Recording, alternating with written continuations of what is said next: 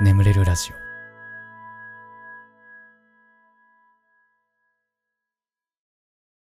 今週僕の誕生日なんですよね。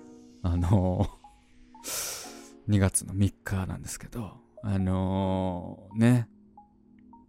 あの毎年さあんまり僕誕生日って特別めでたい日だと思ってなかったからあのあんまり言わなかったんだけど誕生日終わってからいや実は1個年を重ねましてみたいな感じで言ってたんだけど毎年あのなんかあのちゃんとお祝いしたかったっていう声がありがたいことにあるというね。なのであのちょっとあのプレゼントの送り先をね用意しました。今年は。これ本当に送られてくんのかな？俺怖いんだけど一個も来なかったりしたらさ俺本当やめるからね眠れるラジオ。マジで。本当に。あのあの眠れるラジオ存続の危機を救うつもりでも送ってほしい。本当に。これ俺こう来ねえんじゃねえかと思うんだけどさ。怖いんだよそれが。あまあとりあえずあの概要欄の方にね。あのまあそのプレゼントを匿名配送できるサービスのリンク貼っとくんで。そっから送っていただければなと思うんですけど。はい。であとあのポッドキャストで聞いてる人は1週間遅れなんで多分間に合わないと思うんですけどあの2月中ぐらいはうんおそらく遅れると思うんでまあよければあの送っていただければ嬉しいです。はい。であの注意点が2つだけありまして。1個が手作りの食べ物は申し訳ないんですけど食べません。あのやべえやつが毒とか入れる可能性があるからね。あちょっとねそれが怖いなっていうのでちょっと申し訳ないなっていうのと。あと2点目なんですけど発送先は僕の自宅じゃなくてあの僕の知り合いの会社さんに受け取りをお願いしてます。まあこれはセキュリティ上念のためね。やべえやつが GPS とか入れてきてさ。ね。住所特定したったみたいな。住所拡散したった。わらわらみたいな。のも怖いからさ。これは念のためね、うん、まあこれ言わなくてもいいかなと思ったんだけどまあその会社さんに迷惑かかっちゃうと申し訳ないんで。まああらかじめ言っときます。はい。だからあの箱とかさあのオフィシャルに見れるようなやつにしてね。なんか本当になんかエッジ本入ってますとかなんかそういうのはやめてね。なんかそういういたずら絶対しないでね。本当に。いや振りじゃないからねこれね、はい、まあそんな感じでぜひね送ってくださる方。あもう本当いや来んのかな？いや怖い。あとあのなんか欲しいものとかありますかっていうね問い合わせをいくつか Twitter の方でいただいたんですけど。僕はお手紙が一番欲しいです。お手紙送ってください。はい。で、まあ、あとなんだろうな。物で欲しいものっつったら、まあなんか、いい感じのおつまみとか、保存の効くいい感じのおつまみとか、あと、あなたの地元のサウナのグッズとかね、岐阜の大垣サウナとか、熊本のユラックスとか、静岡の敷地とか、なんかそこら辺のサウナグッズとか僕は結構喜ぶかなと思います はい。いや、でもなんか、あの、それ以外でも、あの、ね、なんか考えてくれたことが嬉しいんでね、なんか、これ送ったら喜ぶかな、みたいな。まあ、あればね、嬉しいです。ただ、あの、本当に送ってくれる？これ。ほんと、去年さ、送りたいって言ってたやつぐらいは送ってね、本当に。これ、これほん、いや、もう怖いよ、シャムさんみたいなことになったらどうしよう、なんか。満を持して送り先用意しましたっつってプレゼント0個オフ会0人みたいな感じで。怖いよ。俺これが一番怖いんだから。頼むよ本当に。で俺は人の5倍ぐらい喜ぶんで。送ってくれたら。まああのなんか送ってくれたものとかまああのお手紙とかは読まないけどなんかこうちょっと話のネタなんかにもねさせていただきますので、えー、ぜひによろしくお願いいたします。ということで、えー、コーナー行きましょう。小さな幸せのコーナー。幸せではなく不幸を探しがちなガス欠みんなの幸せエピソードを聞いて考え方を矯正していこうというコーナーでございます、えー決してスピリチュアルなコーナーではございません。なんて毎回言っておりますけど、えー超絶不人気コーナーでね全然お便りが来ないね。でお便りが来ないからコーナーもやらない。でお便りもどんどん減っていくの。負のループに陥っている。そんなコーナーでございますね。小さな幸せなんて言ってるんですけどもね。負のループに陥ってます。さあ最初のお便り。えー、あちょっとその前にちょっとお酒を飲ませてください。これねちょっとあの帰ってきてから撮ってます。えー、あの朝の2時ね、うん、午前2時に撮ってます。ので、えー日曜日の午前2時。今日は久しぶりにレモン堂の鬼レモンが久しぶりに見かけたこれなんか最近あんま売ってないよね。うんなんか久しぶりに買いました。さあ行きましょう。神奈川県お住まいのラジオネームミンさん、えー先日人生で初めての告白をしてきました。相手は元彼です。3年付き合って私が振られたのですが振られてから半年ほど彼への気持ちを引きずっていました。えですが時間が経って気持ちも落ち着いてきてちょうど4月だし切りよく次に行くために少し残った彼への気持ちを完全に消すために告白をしました。結果は予想通り振られてしまいましたが微妙に気まずかった関係をいい方向に修正しこれからちゃんと友達になろうと話すことができました。彼以外の友人にも目を向けてこれからいっぱいいろんな人と関わっていきたいなと思っています。小さな幸せなのかはわからないですが私が前に進むきっかけになれた悲しいけど前向きなお話です。読んでくださってありがとうございます。うん。そうそうそう男なんて星の数ほどいるんだから。うん。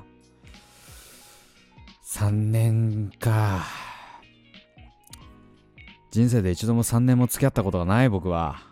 ああ2年いかないぐらいでいつも別れてる。うん。俺に問題があるんだ。うん。ゴミっかすなものでね。うん。まあまあそんな話をさておき。うん次に進むためにまた告るんだね。なんかちょっと気持ち戻りそうな感じもするけどね。まあうん。まあでもまあななんかでもよく言うけどさあの相手にね新しい恋人ができた時が本当の失恋だなんてね言いますけどね。どうなの？かそうあいやでもダメだ。次に進まなきゃダメだ。あ ミンは次に進もう。小さな幸せ。セーブ・ザ・ジャパンということ。でねよくわかんないですけど。まあでも本当に。次に進めたということでね。よかったね。うん。ありがとうございます。えー、次。大阪府お住まいのラジオネーム米印さん。えーガスケツさんこんばんは。いつも日曜日の夜明日の学校が嫌でなかなか眠れないのですが最近眠れるラジオのおかげで安眠することができている中学3年生。えー私は運動部の部長を務めていて、えー後輩とも接する機会が多いです。仲が悪いわけではないのですが部活動内では上下関係があるためかなかなか親しくすることができないでいました。私としては年齢も近いですし友達のように仲良くしたいと思っているのでそのことを少し残念に思っていました。そんなある日些細なことから同じ塾に通っている後輩と話が盛り上がり仲良くなることができました。またそれから時間が経つにつれ先輩と後輩との間の緊張感が和らぎみんなの表情も以前より朗らかになったような気がします。小さなことですが嬉しい出来事です、えーでした、えー下手くそな文章です。みません。全然そんなことないですよ。というお便りですけども。うん。なんかね。中学が一番上下関係厳しかった気がする。なんか人生で。なんか社会人になって上司との関係とかよりも厳しかった気がする。中学の上下関係。いや俺がちょっと特殊だったのかな。いや結構フランクだったんだよね。前職の会社とかも。まあ普通に高校大学の先輩とか俺呼び捨てで呼ぶし。もうよくないから。であの前職の先輩とかにも「お前何やってんだ!」とか言ったりとか「ほんと気持ち悪いな」とか言ってたからなんかそう。ねだからなんかね中学の時が一番先輩にヘコヘコしてたなんかなんかちょっと厳しかったんだよね運動部だったからかなあ運動部厳しいのかなもう俺高校からもう運動部やめたから俺運動向いてねえと思ってまあだからかな。うん、なるほどね。だぶ、うん。いや、でもよかったね。なんかそこで風穴を開けることができて、ね、みんなの雰囲気も良くなったということで。ああ、よかったよかった。小さな幸せですね。さあ、次行きましょうか。えー、お住まい書いてはですね、マヤヤンさんですね、えー、いつも寝るときに癒されて聞いています。私は今、競技タカルタ部。もう一回いきます。私は今、競技カルタ部に所属する高校2年生なのですが、部活に新入部員が3人入ってくれました。最初は少し少なく感じましたが、3人ともすごく一生懸命頑張ってくれています。私が1年生の時よりはるかに技術の成長速度が速いです。こんなマニアックな部活に入ってくれて、一生懸命頑張る後輩の姿を見ることができて、とても幸せに感じています。ちなみにガスケさんは競技カルタをご存知ですか？教えてください。ちはやふるのやつでしょ？僕、ちはやふる見てない、読んでないですけど。読み、読みますね。ごめん、ごめんね。ああの、結構あの、大声出さない、あれ。大声出すやつだよね、なんか結構。えーいみたいな。えーいみたいなやつ。あれ違うかな？合ってるかな？うん、あれすっごいよね。ほんと一文字二文字読んだだけでパーンみたいなね。どあれやっぱ練習したらあれできるようになるの？あれは。俺あんなん一生できる気しないんだけど。あれやってんだ。でも3人、いやでもなんか、いや俺今まで生きてきて競技カルタ部があるところにいなかったな。高校もなかったし、大学あったのかな探せば。うーん、あでもそうなんだ。いやいや、ね。いや、なんか、うん、俺もなんか結構マニアックというか、部員の少ない部活にいたから、なんか、同じ匂いを感じるな。うん。いや、焦ったね。後輩めっちゃなんかすげえ、みたいな。なんかやばい。後輩抜かされるかも、みたいなね。そういう焦りもなんかあったな。うん。ね。なるほどね。頑張ってな。競技カルタ。ああ。はい。えー、では次。えー、東京都お住まいのラジオネームアムさん。ガスケツさんこんばんは。はじめまして。初めてお便りを送らせていただきます。私は春から定時制高校に入学しました。中学では不登校になり、別室登校をしていたため友達もおらず、高校でうまくやっていけるのだろうかと、初めは不安でたまりませんでした。ですが、少し前に仲良くなりたいなぁなんて思っていた女の子から、今度カラオケ行かないと誘ってもらいました。そして、おとといその女の子ともう一人男の子と私の3人でカラオケに行き、2時間歌った後、マリオカートをして映画を見てととても充実した一日になりました。友達と遊ぶことは小学校の頃以来だったのでとても新鮮で楽しくて、なんで今まで遊びに誘わなかったんだろうと少し後悔するくらいでした。またいろんな子を誘って遊びに行きたいと思います。えー、長文失礼しました。ガスケツさん大好きです。ああ、いいね。中学生の頃っていうか、あのね、なんか学生の頃にみんなで行くカラオケが人生で一番楽しかった気がするな、なんか。うーん、なんだろうな、あの楽しさ。今カラオケ行ってもそんなに楽しくねえんだよな、なんか。あもうなんか朝までカラオケしようぜとか言われたらもういやもう絶対やだ俺もう帰る帰る帰るってなっちゃうんだけど高校生の時とかのカラオケほんと楽しかったなあれなんだろうなあれなあの楽しさ何なんだろうね。なんか、お金もないからさ、食べ物とか買わないんだよ。とにかくそのドリンクバーでね、うん、フリータイムでドリンクバーをひたすら飲んで、ねで、なんかさ、たまになんか変なミックスしたジュースとかさ、勝手に持ってこられてさ、うわ、まずとか言ってんの、なんか楽しかったんだよな。ねえ、いや、ほんと楽しい。わかる。楽しいよ。うんね。いや、だからそんな楽しい時間をね、一緒に過ごせる仲間ができたっていうのは素晴らしいですね。うん。はい。ということで、ね、皆様、小さな幸せありがとうございました。僕の方まで幸せになりました。ありがとうございます。ということで、えー、小さな幸せのコーナー以上となりまして、眠れるラジオスタートです。ガス欠の眠れるラジオ。皆さんこんばんは。そしておやすみなさい。眠れるラジオガスケツです。このラジオはよく眠くなると言われる僕の声とヒリング音楽を一緒に聴いていただき、気持ちよく寝落ちしていただこう、そんなコンセプトでお送りしております。えー今日も聞いていただきありがとうございます。このラジオで寝落ちできた方、ぜひ明日も聞きに来てください。よろしく。いい感じに酔いが回ってきたなうん。うん、なんかいい感じだね。寝そうだよ、なんか。うん、寝そうな感じです。いやー、うん、なんか最近、なんかあったかな。寒いね。寒い。寒すぎる。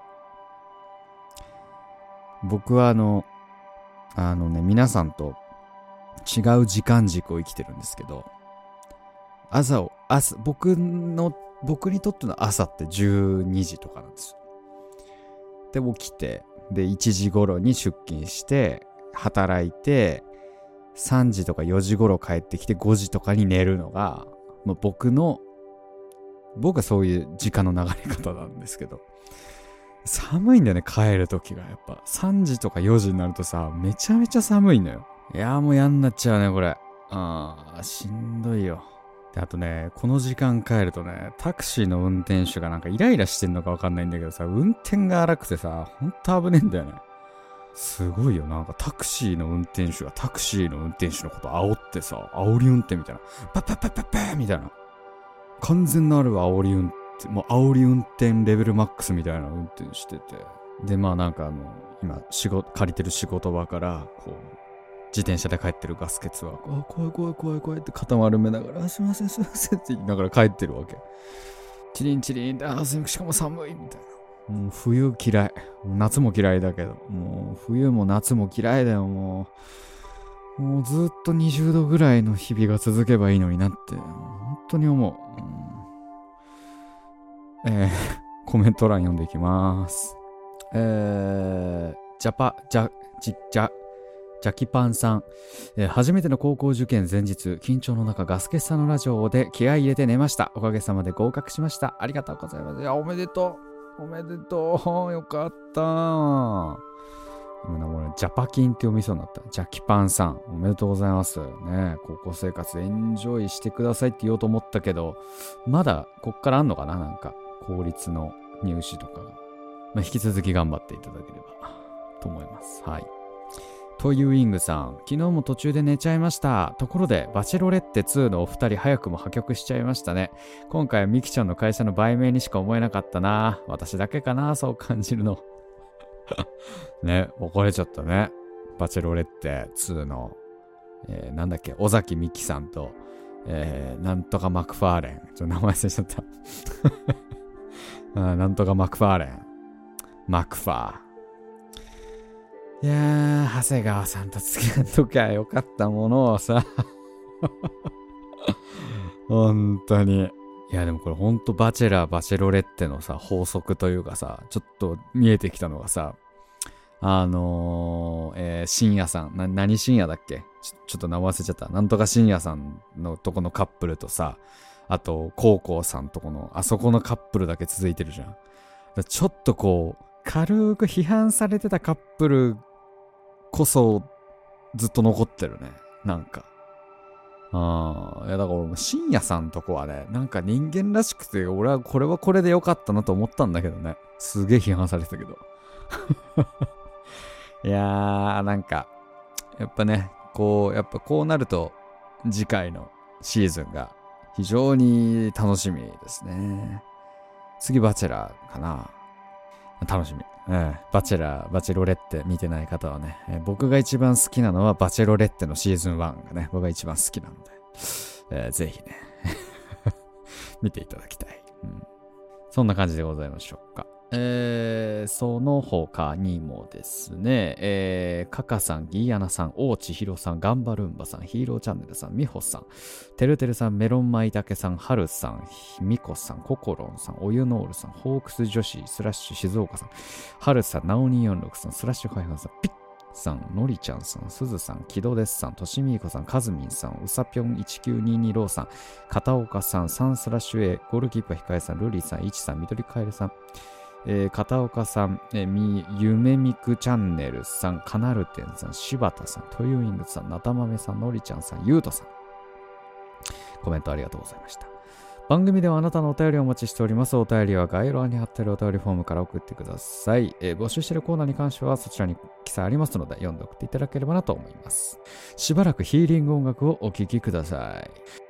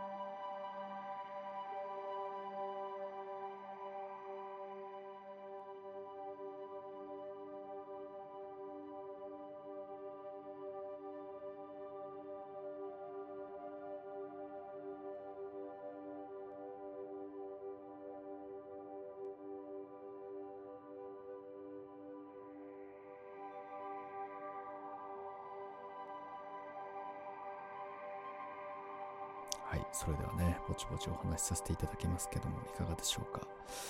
えー今寝てる人を起こさないように静かに静かに話し始めるということを毎回やっているわけでございますけれども。えー、ふつおったです。大阪府お住まいの人見知り女さん。えー、はじめまして、YouTube をうろうろ徘徊していたら、ガスケツさんの動画にたどり着き、まんまと虜になってしまいました。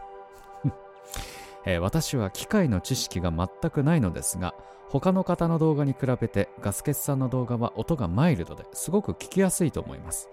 こういう系の動画を個人で作ってらっしゃる方の裏側の話を聞いてみたいです。録音して、編集してという工程があるのでしょうが、全くの素人の私はガスケツさんが当たり前に行っているその工程に興味が湧きました。最初の頃の動画も音が綺麗でノイズとかもなかったので、もともと機械に強いのでしょうか。あ、いいね。なんかたまにはこんな話もいいね。えーっとね。僕はね、そこそこいいマイク使ってるんですよ。うん。うん。で、マイクって、まあ、2種類あるんですけど、大きく分けて。ダイナミックマイクっていう、えー皆さんが想像するマイクですね。あの、先っちょに丸いのがついてるさ。あれがダイナミックマイクで、僕が使ってるのはコンデンサマイクっていう、あのー皆さんが想像する、なんかあのースタジオとかで使うような、ああ声優さんが録音すると時とかに使ってるあの四角いやつ。あれがコンデンサマイクっていうマイクなんだけど、えーこのコンデンサマイクは、あのーそれなりの電力を必要とするんで、あのーファントム電源っていう電源を供給できる端子につながないと使えないんですよ。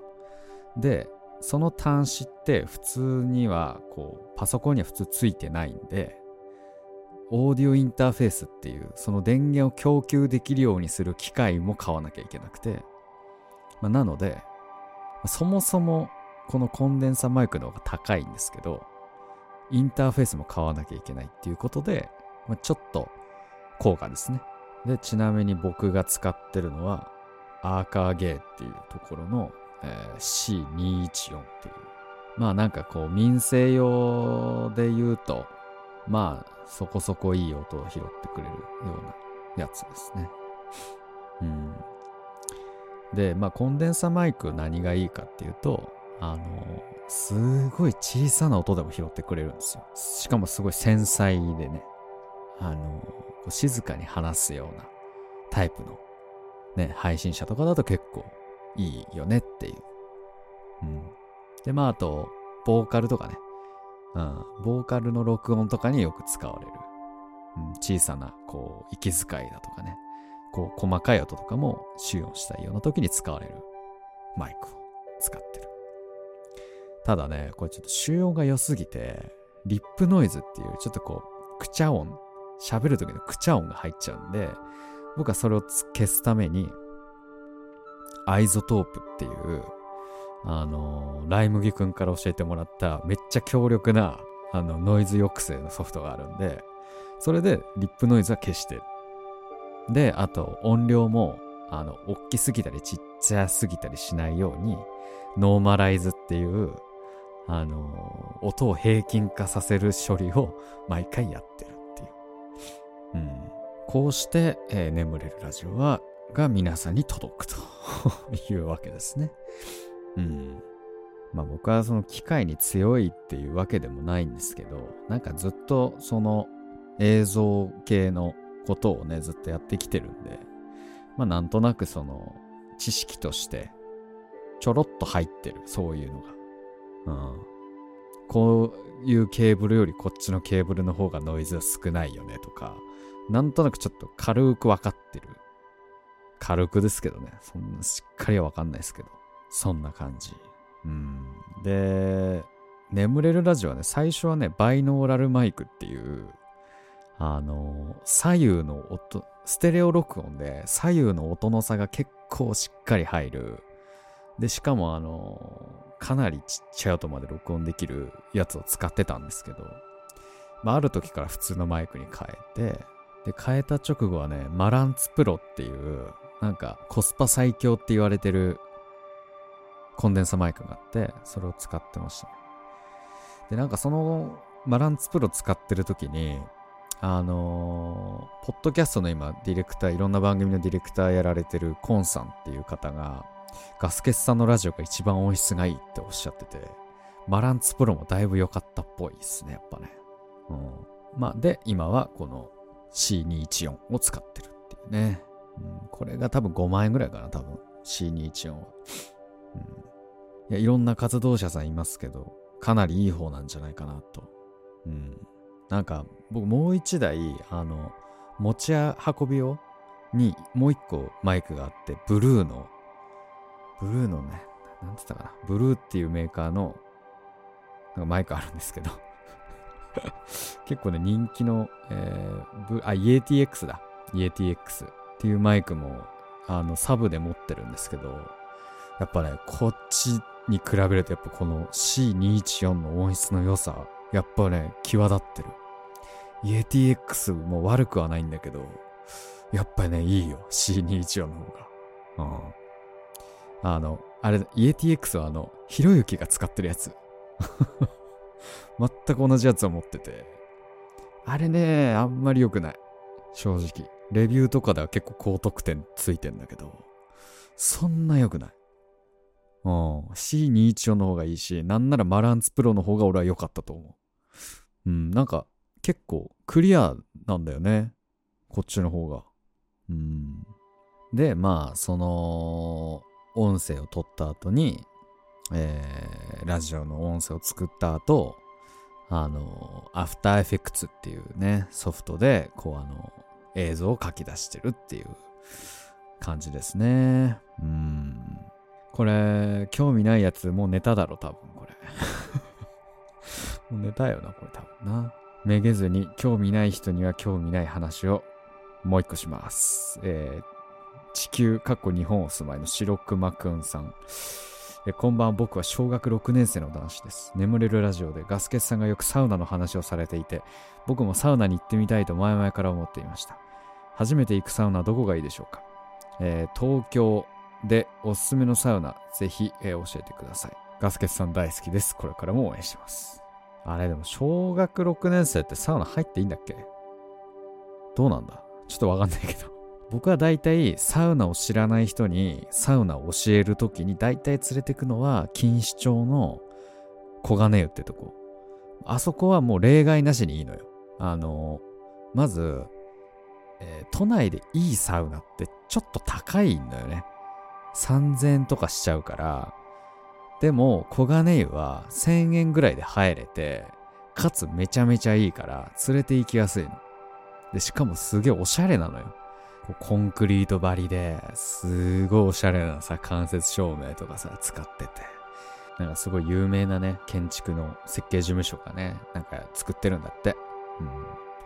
で、やっぱあとね、都内の銭湯で外気浴がある場所ってあんまりないんだけど、いや、あるんだよ、別に。渋谷の改良湯とかね、中野のアクアとかね、一応あるんだけど、あんまなくて。うん、で、その外局スペースがめちゃめちゃいいので、ん、あのね、水風呂も最高なのよ。うん、本当に。あんなね、シーンとした水流を感じない、なんだろう、あの水風呂。うん、都内銭湯の水風呂の中でも確実にナンバーワン。えー、まあ、だから、まあ、小金湯かな、最初行くのにおすすめなのは。うん。で、サウナにはまってきたら、で、あと、ちょっとお金を払ってもいいかなって思えてきたら行ってほしいのは、池袋のカルマル。かな池袋のカルマルは、まあそもそもサウナがめちゃめちゃいいっていうのはあるのよ。サウナも4種類あって、まあなんか普通の岩のサウナと、あと僕が好きなのはケロサウナっていう、あの、ケロっていう、なんか結構希少な木材を使ったサウナがあるんだけど、僕はそこが一番好きで、こうセルフロウリュっつって、あの自分でサウナストーンにこう水かけたりもできたりとかして、で、その香りもすごい良くて、僕はそこが一番好きで、ね、結構そこに入るんだけど。で、水風呂もさ、あの、サンダートルネードっていうやばい水風呂があって、水温6度とか。うん。でも本当にその、水風呂に入ってると羽衣っつって体の周りがこうベールに包まれるような感覚に陥る時があるのね。なんかこうあったかいベールに包まれる、うん、なんかこう冷たさを感じなくなってくるみたいなあるんだけどもうサンダトルネードはもうずっと渦巻いてるからもうその羽衣ももうどんどん剥がしてきてずっと冷たいのよ。あでしかも本当にあのー、股間が痛いぐらい冷たい。本当に。っていうのがあって。うん、っていうぐらいね。まあとにかくそのサウナ自体のレベルも高いのもあるしほんと一日入れる。漫画も超置いてて飯もうまいしみたいな。うん。ちょっとね小学6年生行くには若干早いかもしれない。ちょっとお金も高いしあれなんか年齢制限あったような気もしなくもないちょ、ちょっとわかんないけど。うん。でもとにかくね、いいんでね、大人になったら行ってみてほしい。うん。まあ、そんな感じかな。えー、そうね。まあ、で、まあ、一個助言するとするなら、サウナ行く前はちょっとお腹空かせて行くといいかもね。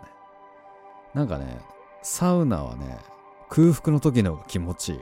感覚として。うん。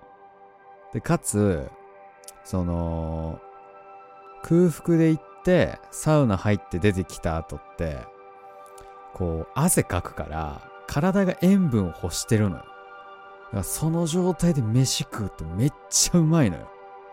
うん、特に味の濃いものが本当にうまい。最高。ぜひね、楽しんでいただきたい。はい。いや、今日はね、えー、興味ある人ない人の差が非常に激しい話をしてしまいましたね。まあ、眠れるラジオの特に眠れる回ということで はい。まあ、そんな回があってもいいじゃないかということで、えー、眠れるラジオこれぐらいにしておきましょう。これでも眠れないよっていう方はね、シャッフル睡眠法の動画とか、まあ、あと僕のポッドキャストの方にはね、朗読の音声なんかもありますので、ぜひ。えー、そんな感じかな。あと、ヒーリング音楽がこの後も続きますので、このまま寝落ちという形でも大丈夫かなと思います。はい。